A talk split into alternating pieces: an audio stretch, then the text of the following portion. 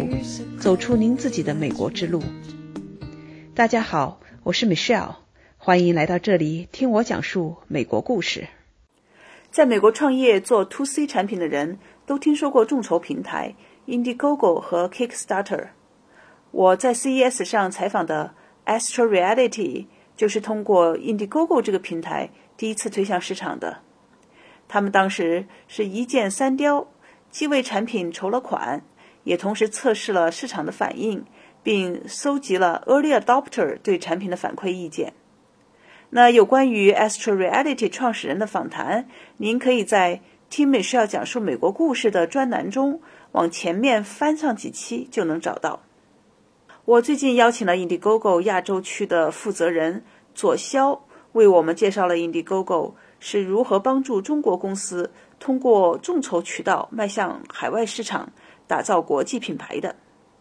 那就请跟我一起来听听左骁的分享，希望对您有所启发。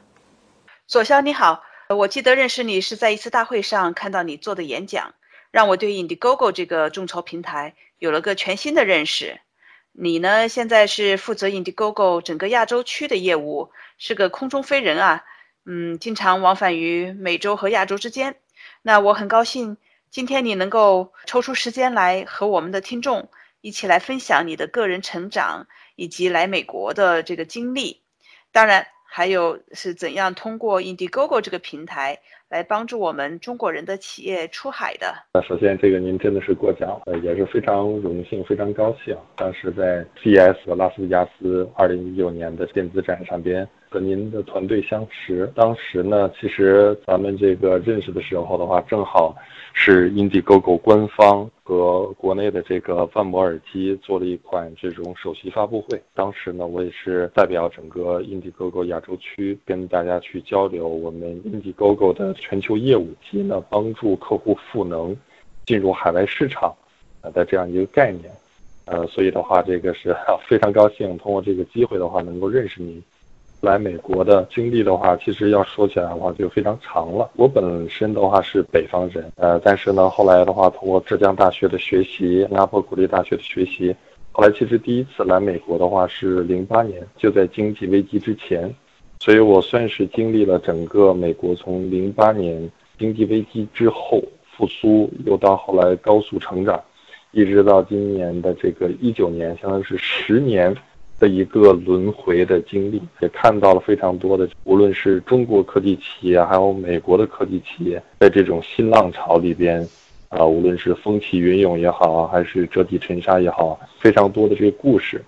其实之前国大毕业之后呢，分别在这个东南亚地区，包括中国大陆及美国、日本，就已经工作过一段时间了。那么后来的话，我是。差不多一五年左右的话，来美国康奈尔大学进修 MBA 之后啊，工商管理硕士专业之后呢，又加盟的 Indiegogo，帮助他们负责整个的亚洲业务，在其中就包含了这个亚洲企业出海进入全球市场，里边从品牌定位、市场渠道、产品孵化，一直到后面的这个进入大销渠道。甚至的话，如何去赢得风险投资的一些青睐等等，这样多的一些工作吧。所以的话，到了今年的我带的团队的话，从一开始的几个人，现在发展到几十个人，我们逐渐的从之前在中国只有一个办事处，到现在呢，在深圳这个已经有我们一套完整的班子，这样一个国内的一个客服务体系，到现在的话，准备已经开始华东市场，做整个杭州、上海地区。所以整个的这个经历的话，还是很有意思的。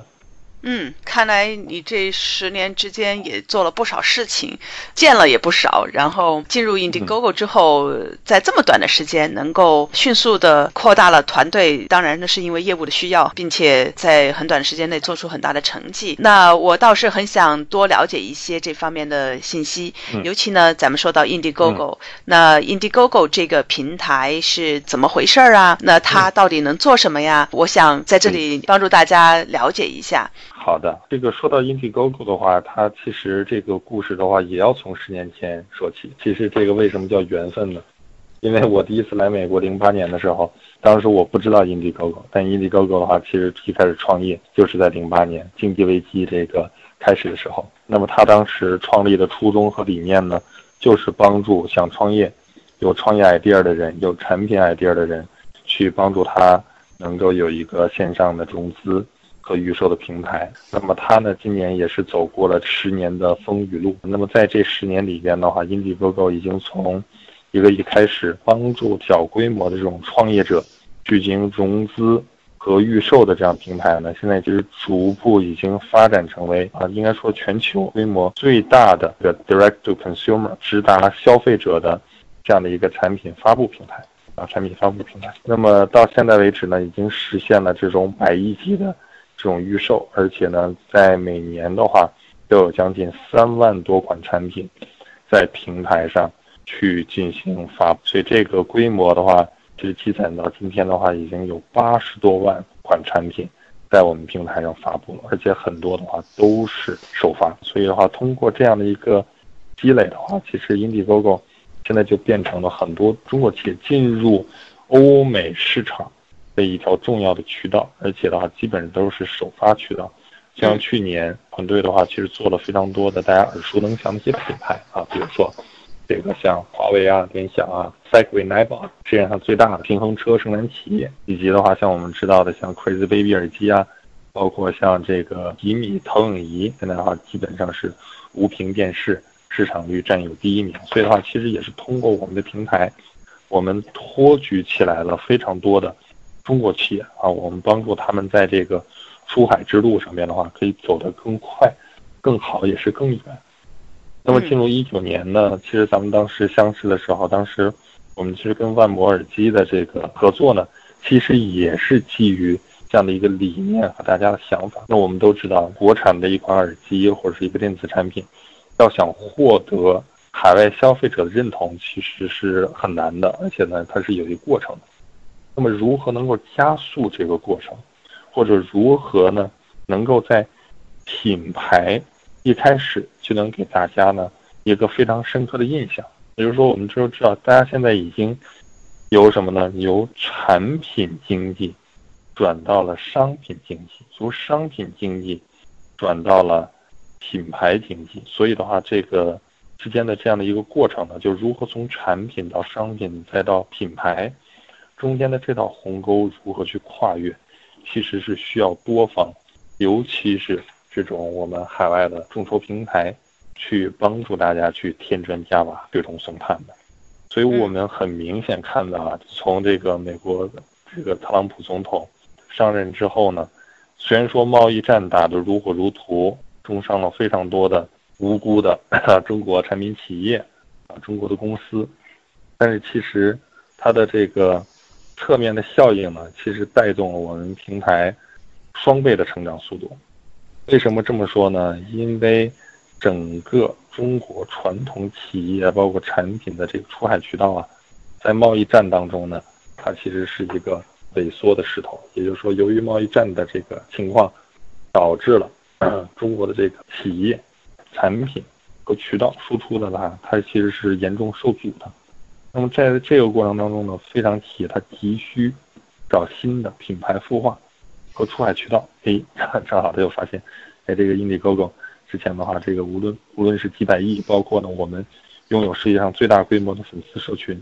啊，这个数说起来的话也很吓人，这将近一千万，在美国、欧美成熟市场消费者啊，我们差不多美国占百分之三十五，欧洲的话占百分之二十五到三十，有时候将近百分之六七十都是欧美的这个高端消费者，然后呢再加上这个日本啊。东南亚呀，包括中东，所以构建了我们一个非常强大的客户和粉丝群体。那么，通过这些群体的渗透，通过在我们的平台上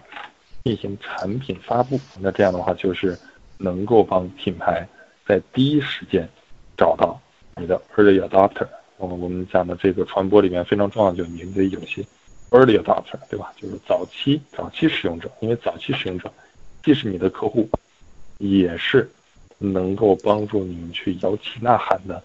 这样的一些传播一些种子，对，那这样的话，就我们就可以孵化起来一批越来越国际化、越来越强大的这个中国品牌啊，亚洲品牌的一个思路。我们也是沿着这个去做的。我觉得非常好哈，就是 Indiegogo 这个平台，刚才你说到的这个平台现在挺强大的啊，从它的做过的这些事情以及现在所。拥有的这些粉丝的角度来讲的话，所以是帮助过很多企业去走向市场、募集资金，对吧？并且呢，是通过 Indiegogo 这个平台作为它的一个起点，投放到市场。那我觉得可以通过一个比较具体的例子吧，呃，尤其你现在接触了这么多的企业，而且带着团队亲自帮很多企业，咱们就举一个你很熟悉的，而且是中国企业的例子，嗯，讲一讲怎么样的一点一点的帮助他们，然后取得今天的成功。那么第一步，比如说他们怎么找到你们，或者你们怎么找到他们，然后的话呢，又做了哪些事情？那从你们这个平台的角度来讲，那么提供了哪一些服务，帮助他们做到哪些程度，好吗？好的，没问题。其实要说起来，这个案例的话就太多了啊。嗯。我们可以一直聊到这个月底，因为本身我们现在中国上线的这个项目呢，占到整个平台总上线量的将近三成，将近三成。这其实也从侧面反映了，就是我们这种模式对于大量的这个中国的企业以及中国的他们对于渠道的这种旺盛的需求。之间的一种非常强大的促进能力。那我觉得，我举例子的话，其实我觉得我把中国的这种客户的话，它分成三类啊，嗯，分成三类。就第一类呢，它其实属于这种头部品牌，啊，像这种我们知道的比较大的这种品牌，像刚才说的这种，啊，这个 Nike、Segway，它本身的话都是已经这个年销售额这个几几十亿的这种大企业。他当时呢找到我们的话，这个也是通过我们这个在国内的办公室啊。包括这个，像他们通过一些节目知道我们之后的话，发现这个渠道非常好，就找到我们了。而且呢，我们本身的话也有一个这个 l e g o g o 的这个中国网站，那么通过这个网站的话，也可以很方便的找到我们。呃，找到我们之后的话，就他们诉求是如何在海外迅速扩大品牌影响力，啊，通过这种品牌影响力，或者说通过我们的平台，能够实现他们的新品，啊的一个这种。全渠道的一怎么讲呢？叫提纲挈领的一个作用吧。也就是说，通过我们一点的爆发，能够引爆它在其他渠道上边的一些这个投放啊、宣传。所以他当时呢，就破天荒的在我们的平台上一次性发布两款产品，而且是同时。那发布了一个是这种脚踏的平衡车，还有一个是他们这个赛轨的 Go Car，也就把之前的平衡车。把改装变成一辆卡丁车，产品非常有创意，所以当时呢，我们也是给了他们极大的支持啊，帮助他们两款产品同时上线，那么分别都取得了这个百万美金级的预售啊，这个是在我们平台上第一次这种双百万项目啊，这个是做的非常好的。百万美金的预售啊，哇！而且是同时两两个项目同时，所以你看他们通过这个项目呢。就能够达到他们的这样一个大品牌的一个战略目的，打品牌、打影响力、打传播，这样的话帮助他其他渠道的铺货跟出货，啊，相当于是做了一次很完美的一个引爆，啊，做了很完美的引爆，就是说他不会在乎说这个点上面他一共销售了多少，但是他在乎通过他引爆。这一点我想再多挖一挖，因为我本身哈，我本人也是做市场营销做了很多年，那我一直在。国际大企业工作，所以我们是有自己的打法。我想对比一下，嗯，这里，因为我多年是在像微软这种呃比较大的企业。我们做一个新的产品，就是产品上市的话，我们会自己开自己的新闻发布会。那当然是因为我们是有自己的这个很多年的积累了，有很多自己的粉丝及相应的这些对吧生态圈，所以呢会开一个自己的新闻发布会。那个耗资当然是巨大的了。我当时在中国工作了一段时间，我曾经负责过在北京开新闻发布会。但是呢，那个的好处是在于呢，我个人认为哈，好处是。在于所有的聚焦点在于这上面，而且呢，我自己把控比较强，就是说我能把控我要 deliver 我说的信息，然后呢，什么样的媒体，呃，整个的环节是从头到尾是我们自己能够掌控的。那我想呃对比一下，在 Indiegogo 这个平台上，像你刚才说的呃这两个例子，他们自己其实也有。一定的实力是比较大的品牌嘛，也有一定的实力去做自己的这种新闻发布啊，或者是传播。你如果说把它提炼出来，最后他们决定在 Indiegogo 这个平台上来做，跟他们自己来做，优点和缺点吧，就是你提炼出来的是什么呢？呃，就像我刚才说的，其实对于头部的这些商家来说呢，他们在我们平台上做的话，恐怕只有好处，有坏处的话基本上不会有，不然他们也不会这样去选择。就是说，他们一般的话，这种线上的首发发布，一般跟线下的这种首发或者说发布会的话，他们都同时的。这也是为什么当时我们这个呃 One More，我们当时您也看到了我们。整个的这个发布会的一个现场，就是说我们是要通过我们的这种千万级的粉丝量，当然更重要的就是我们团队通过对于这个事情的深刻理解，以及呢业内丰富的经验，我们可以把它运作起来。就是说给你好的资源，像现在国内的华斯啊，包括像大疆啊这些企业，他们资源都很多，嗯，大家资源都很多，包括你通过很多这种传统的公关公司的话，也能 reach 到很多这种 audience。但是问题是能不能把它很好的运作起来，这就是非常大的一个挑战。那我们的一个很重要的元素的话，就是把这些资源通过我们的平台，对不对？很好的运作起来。运作好的的最终的一个结果呢，就是把品牌、把渠道、把最终的销售层层传递下来，最终形成一个完整的价值链，嗯，帮助企业。去实现它最终的一个战略和战术上面的一个目标。我听到的一个很大的不同点哈，你们不光是品牌对吧？这个形象啊，影响力，还有你后面的销对渠道和销售，这个你直接就一条线就下来了。那我们做的就是传统型的这种发布会，渠道我可以请他们来，然后呢，这个销售就就没有没有说是那么直接就马上体现出来了。嗯，我觉得这一块是一个很大的不同点。因为整个平台其实总结起来嘛，这个跟大家理一下，其实我们四大关键的作用，就第一个，我们管它叫预售跟众筹啊，就是说，呃，像刚才没有讲的这种中小型的这种企业啊，像比如说你现在这个有个电子表啊、电子烟啊，啊，包括很多这种耳机厂商，那他就是为了众筹啊，他就是为了销售，那他可以上我们平台，那么他最终获得的是这种众筹跟销售的这种钱。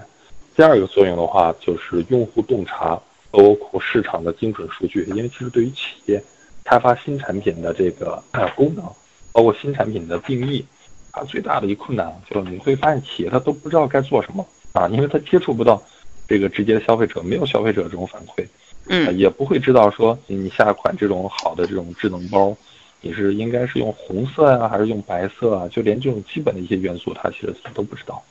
那么我们平台很大一作用的话，就是用户洞察。我们会把这些数据这种复合起来之后的话，帮助这种产品方去解答它这样一些最基本的一些问题。那么这里边的话案例就很多了。你像像美国的通用电器啊，这个公司够大的吧？他们其实也都是要找到我们，通过我们一次帮他们做这种智能制冰机啊，来获得了最领先的用户洞察。他们知道了这款制冰机的定价，知道了这个应该是什么性别。甚至什么地区的用户最多，这样的一些信息，你都可以提供出来。这样的话，就帮助了企业去省了非常多的这种冤枉钱。不然的话，你花几百万开发出来一个产品，用户定位不对，那你这钱就打水漂。你们的平台其实因为是个线上平台，所以在线上平台的话，能够第一手非常快的进行这种对比性的呃这种测试，然后马上能看到反应，很快你就可以把这些数据、这些呃得到的这个洞察放回到原来的方案里面调整方案。这样的话呢，就能够帮助企业迅速的去根据市场的反应来进行一个调整。而且呢，不仅仅是做这个，我们第三个作用的话，就是帮助企业去打开渠道。这个其实还有个案例，到时候有时间的话可以跟大家去分享。这是我们帮助下的最典型的一个，我们叫 F to C，啊，也就是说工厂转型成为直接的品牌方的这样的案例。就是呢，厦门啊派美特企业他们的一个案例，就是说这家企业呢之前其实就是一个耳机的代工厂，生产的这个利润的话也都比较薄，呃，但是呢我们帮助他们去做了一个非常。系统化的一个品牌改造啊，包括呢整个的话进入市场的这样的一个方式。那么它连续呢把他们的耳机两款啊，马上要快上第三款了，向平台上面的话去进行上线。那么这个上线的结果非常好，分别都达到了将近百万，以及第二次的话将近三百二十多万的这个一个优秀的成绩。那它其实除了在平台上去预售、销售获得的这些非常棒的这些成绩或者说收入之外呢，它同时还在我们的网站上面啊，就是你只要达到五万、十万的这个众筹销售之后的话，你就会发现，大量的这种主流渠道商其实就来找你了。那这个其实就是我们帮他去拓展渠道的一种被动方式。那我们还有拓展渠道的一个主动方式，就是什么呢？我们本身链接的像 Target 呀、沃尔玛呀，包括这个 Newegg、亚马逊等等这种大渠道的这种终端，所以的话，我们会帮助我们优秀的厂家或者说产品方去链接到这种主流的渠道里面去，啊，所以这也是我们帮助大家去做的第三点。比如说，只要你在我们这儿上线过，我们对于你这个东西有背书、有了解，我们就会很快的就帮助到你进入美国主流的大销渠道里面去，啊，就省了之前很多的这种啊不必要的一些这种呃这种过程啊，你还得反复去找啊，甚至在这边设一个办公室去跟他们去谈，现在的话都已经不需要了。那么第四点的话，其实就是前三者，我们最终把他们整合起来，有帮助品牌真正出海。像这边我们说的像吉米啊，帮助他们出海，包括 Crazy Baby 那种耳机品牌，包括非常多的其他一些品牌出海，这个就不胜枚举了。下一期，我请左骁进一步解释了通过 Indiegogo 是怎样能够帮助中国的企业从工厂直接到消费者进行了 F to C 的转型，打造自身的品牌。还有 Indiegogo 怎样赋能于中国的中小型企业，孵化新锐品牌，帮助中国品牌出海，以及帮助国外的产品登陆中国的。期待与您下期再见。